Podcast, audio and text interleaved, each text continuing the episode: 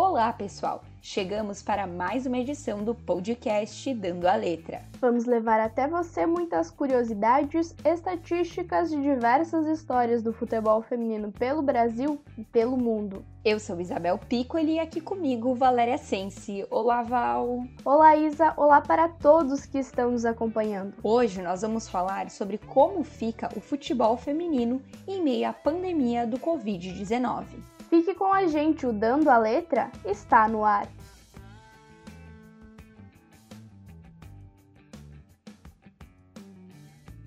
Em meio à pandemia do coronavírus, o mundo do futebol discute quais medidas precisam ser tomadas para amenizar as perdas financeiras neste tempo em que os campeonatos estão suspensos. Desde 20 de março, jogadores representados por sindicatos regionais de atletas e pela Federação Nacional de Atletas Profissionais de Futebol, os clubes e a CBF estão debatendo os rumos do futebol diante da Covid-19, mas pouco foi o espaço de fala das mulheres.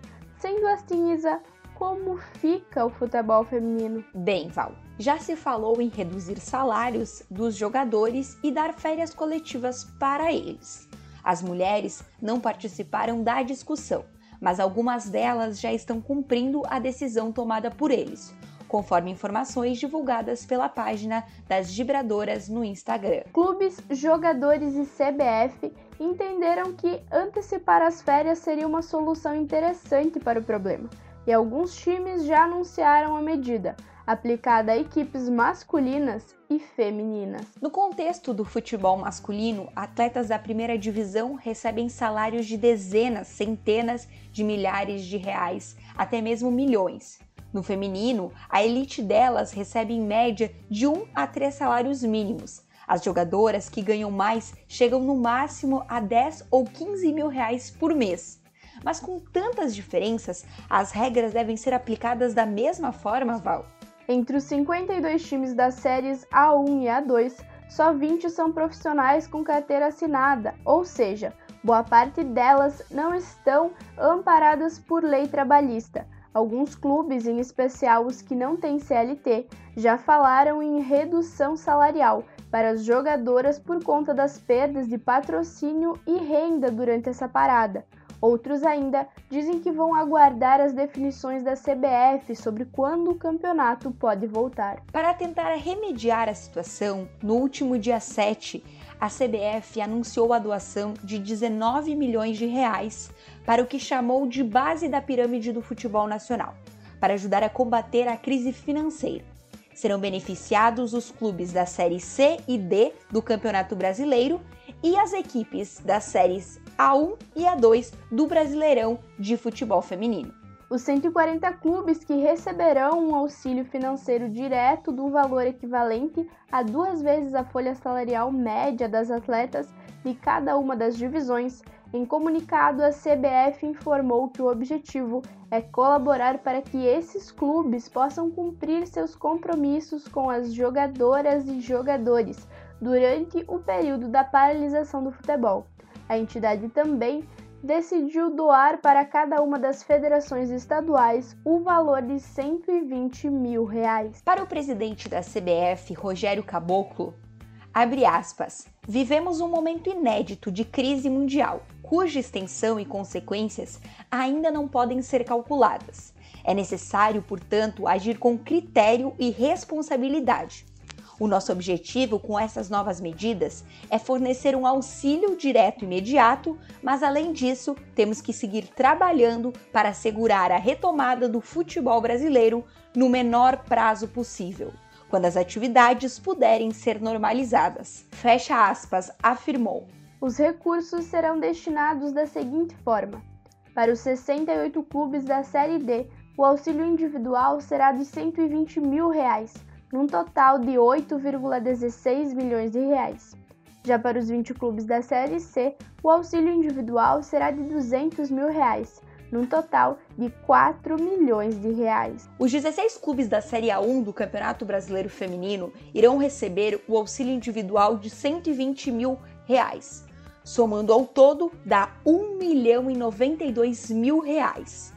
Na Série A2 do Campeonato Brasileiro Feminino, são 36 clubes que receberão o auxílio por clube de 50 mil reais, que isso totalizam 1 milhão e 800 mil reais. Para as 27 federações serão destinados 120 mil reais por entidade, num total de 3,24 milhões. Antes da doação aos clubes, a CBF já havia anunciado outras medidas de socorro a isenção por tempo indeterminado aos clubes das taxas de registro e transferência de atletas, que deve gerar aos clubes uma economia em torno de 4 milhões de reais nos primeiros três meses de aplicação. O adiantamento de uma parcela de 600 mil reais para os clubes da Série B do Campeonato Brasileiro referentes aos direitos de TV da competição adiantamento de uma taxa de arbitragem no valor total de 900 mil reais. As doações da CBF foram uma resposta à solicitação feita por clubes da Série C desde a semana passada.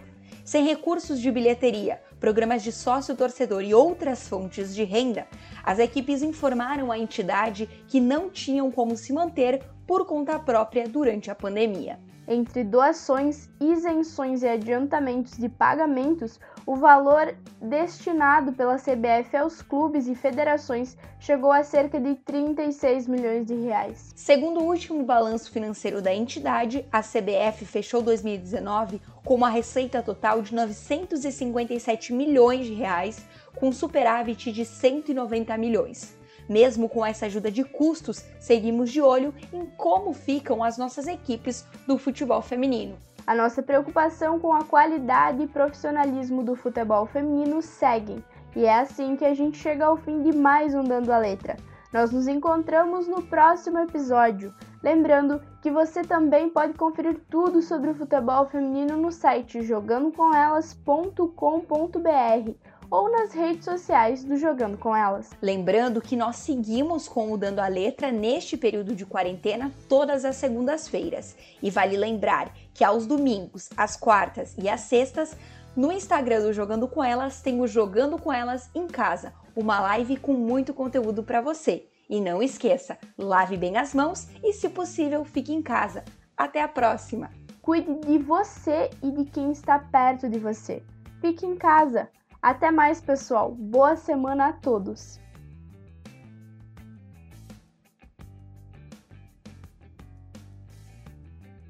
As informações utilizadas para a produção do podcast Dando a Letra pertencem aos sites CBF, Veja e Blog Vibradoras.